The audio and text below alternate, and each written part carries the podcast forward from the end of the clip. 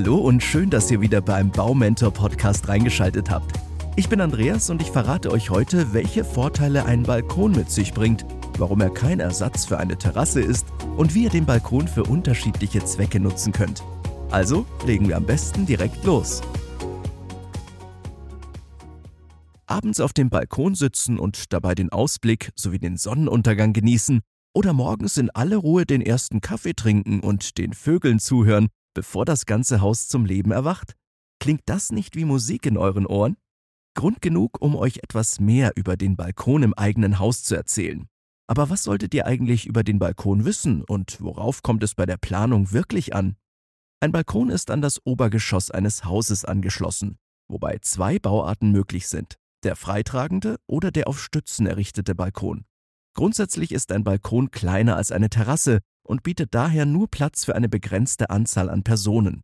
Der Vorteil dabei, durch die geringere Größe eines Balkons müsst ihr weniger Zeit für die Reinigung und Pflege einplanen.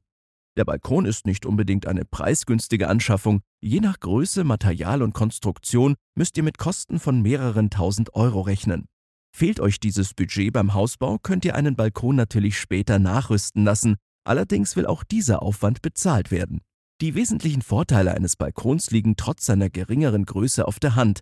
Von hier aus genießt ihr einen unverbauten Weitblick in die Ferne und könnt am Abend den Sonnenuntergang genießen. Bedingt durch seine Höhe seid ihr beim Balkon zudem vor den neugierigen Blicken eurer Nachbarn geschützt, was bei einer Terrasse nicht immer der Fall ist. Hier müsst ihr unter Umständen einen Sichtschutz anbringen. Die Möglichkeiten, einen Balkon zu nutzen, sind schier unendlich. Ein Balkon ist wie ein Zimmer, das sich außerhalb des Hauses befindet Gleichzeitig ähnelt ein Balkon einer Terrasse, er befindet sich aber nicht im Erdgeschoss. Vergleicht man gar überdachte und verglaste Balkone mit Wintergärten, verschwimmen die Grenzen endgültig. Dass Balkone verschiedenen Zwecken dienen, hat eine lange Tradition in der Architektur. Bevor die sparsame Zweckmäßigkeit die Ausführung von Wohnbauten bestimmte, war es in Städten durchaus üblich, dass Wohnungen zwei Balkone hatten. Auf der Frontseite des Gebäudes befand sich oft ein Schmuck- oder Zierbalkon, der eher dekorativen Zwecken diente und von Wohnräumen abging. Auf der Rückseite des Hauses lag dagegen oft ein Wirtschaftsbalkon, meist nahe der Küche. Im Sommer wuchsen dort Kräuter in Töpfen und die Sonne trocknete die Wäsche. Im Winter war der Balkon ein kaltes Lebensmittellager. Bereits zu dieser Zeit war ein Balkon nicht genug. Daran hat sich im Grunde bis heute nichts geändert. Wer eine Terrasse im Garten und zusätzlich einen Balkon im Haus hat, wird beides zu schätzen wissen und keines von beiden missen wollen denn eine Terrasse macht einen Balkon keineswegs überflüssig. Gut geplant ergänzen sich beide Bauelemente aber perfekt. Wie ihr eine Terrasse plant, baut und nutzt, verrate ich euch übrigens in Episode 57, also hört gerne einmal rein. Die traditionelle Balkonnutzung hat sich vielerorts bis heute gehalten. Weil Balkone aber seitdem deutlich gewachsen sind, kommen ständig weitere Ideen hinzu, die sich auf modernen Balkonen verwirklichen lassen. Nicht veränderbare Faktoren wie Größe, Wind und Sonnenschein bestimmen dabei teilweise die Grenzen. Sie lassen sich aber auch mit etwas zusätzlichem Aufwand verschieben. Wie ihr einen Balkon sinnvoll nutzen könnt, möchte ich euch anhand von fünf Ideen näher bringen. Idee Nummer eins: Der Balkon zum Bewohnen. Diese Art der Nutzung hat sich direkt aus dem früher üblichen Balkon an der Fassade des Hauses entwickelt. Am besten wird der Balkon von einem Wohnraum aus erschlossen, sodass es unproblematisch ist, Gäste dorthin zu bitten. Der Balkon sollte nicht zu klein sein und sich passend möblieren lassen. Zum Beispiel mit ein paar bequemen Liegen zum Ausspannen und einem Essplatz, der auch Besuchern gewachsen ist. Wer genug Platz hat und es gesellig mag, kann hier auch wunderbare Grillpartys feiern. Dazu gehört natürlich die passende Beleuchtung.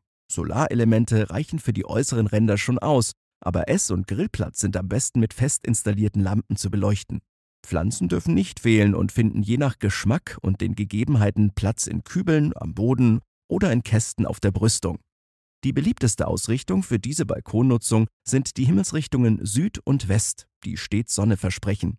Das sorgt nicht nur für üppig wachsende Balkonblumen, sondern auch für zufriedene Sonnenanbeter. Wird es einmal zu viel Sonnenschein und zu heiß für einen angenehmen Aufenthalt auf dem Balkon, helfen Sonnenschirme und Segel sowie Markisen. Die zweite Idee, der aktive Balkon. Nicht wenige Balkonbesitzer ziehen eine aktive Form der Balkonnutzung einer Chill-Out-Lounge vor. Dafür spricht einiges, denn immerhin ist ein Balkon so etwas wie ein zusätzliches Zimmer an der frischen Luft. In der warmen Jahreszeit finden Eltern hier vielleicht einen Moment Ruhe und den nötigen Raum für ein wetterfestes Fitnessgerät oder eine Yogamatte. Falls ihr euer Workout gerne draußen macht, hat ein kleiner Balkon zusätzlich zur Terrasse den erheblichen Vorteil, dass ihr euer Equipment nicht wegräumen müsst, falls ihr es euch draußen gemütlich machen wollt. Dafür ist ja noch die Terrasse da. Ganz ähnlich ist es, wenn der Balkon zum Homeoffice werden soll. Auf der Terrasse spielen die Kinder. Den Laptop sowie die Büroausstattung andauernd in Sicherheit zu bringen, ist schwierig. Dann ist die Balkonnutzung als Büro genau die richtige Idee. Wichtig ist hier natürlich, einen Schutz vor Regen und Sonne anzubringen. Diese Ideen für den Balkon eignen sich besonders gut für diejenigen mit nördlicher und östlicher Ausrichtung, im Hochsommer ist es von großem Vorteil, wenn es nicht zu heiß wird. In der Übergangszeit wärmt die Morgensonne den Balkon angenehm auf, bevor die allgemeine Außentemperatur ansteigt. Für kühle Momente empfehlen sich Infrarotheizstrahler. Idee Nummer 3. Der Wirtschaftsbalkon. Diese Art der Nutzung entspricht der zweiten der traditionellen Ideen für den Balkon. Ein Balkon, der im Idealfall an der Küche oder der Waschküche liegt, kann auch heute noch sehr nützlich sein. Vielleicht wollt ihr dort nur ein paar Kräuter ziehen, die Wäsche zum Trocknen aufhängen und im Winter ein paar Getränke kühlen, die nicht mehr in den Kühlschrank passen. Doch so ein Balkon kann noch viel mehr. Wer das Werkeln zu seinem Hobby gemacht hat, kann bei passendem Wetter hier draußen nach Herzenslust basteln, lackieren, schleifen und vieles mehr, ohne dass Staub und Lösungsmitteldunst im Wohnzimmer stören würden. Eine strapazierfähige Werkbank oder ein stabiler Arbeitstisch, der ein paar Wasserspritzer nicht übel nimmt, gehören zur Grundausstattung. Dazu passen Schränke aus Kunststoff, in denen sich Arbeitsmaterial und Werkzeug unterbringen lassen.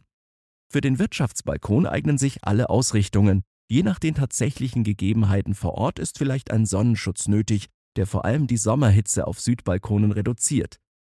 Die vierte Idee zur Nutzung, der Haustierbalkon. Tierfreunde finden oft Gefallen an Ideen für den Balkon, die ihre Haustiere einbeziehen zum Beispiel haben Katzenhalter das Problem, dass sie ihre Samtpfoten nicht frei in der Nachbarschaft herumlaufen lassen wollen, im Garten aber einfach nicht beschränken können. Auf einem katzengerecht gestalteten Balkon ist es dagegen leicht, der Katze einen schönen Platz im Freien anzubieten, ohne dass sie draußen in Gefahr geraten könnte. Ein Refugium gesichert mit einem Katzennetz und ausgestattet mit geschützten Liegeplätzen, die eine Aussicht ermöglichen, gefällt den meisten Hauskatzen sehr gut. Ebenso gut eignet sich ein geschützter Balkon in der richtigen Größe, um eine Außenvoliere für gefiederte Haustiere aufzustellen. Vögel freuen sich auf dem Balkon über große Pflanzen, die Schatten spenden und Wind abhalten. Ein jüngerer Trend zum Balkon betrifft Aquarienfreunde. Oft wurden aus der Not heraus, im Haus nicht genügend Platz zu haben, Aquarien auf den Balkon verlegt. Diese Art der Balkonnutzung kann je nach Gestaltung des Aquariums sehr dekorativ sein. Ein anderer Platz zur Überwinterung der Fische sollte allerdings vorhanden sein. Für den Haustierbalkon eignen sich verschiedene Himmelsrichtungen, je nach Tierart. Katzen und Fische zum Beispiel kommen auch mit einem Südwestbalkon gut zurecht. Das Aquarium kann beschattet und mit Wasser gekühlt werden. Katzen können nach drinnen flüchten, wenn es in der Sonne zu heiß wird. Vögel haben je nach Herkunft der Rasse unterschiedliche Ansprüche und Bedürfnisse, aber ein Hitzestau auf einem Südbalkon im Hochsommer tut keinem Vogel gut. Last but not least, Idee Nummer 5, der Balkongarten.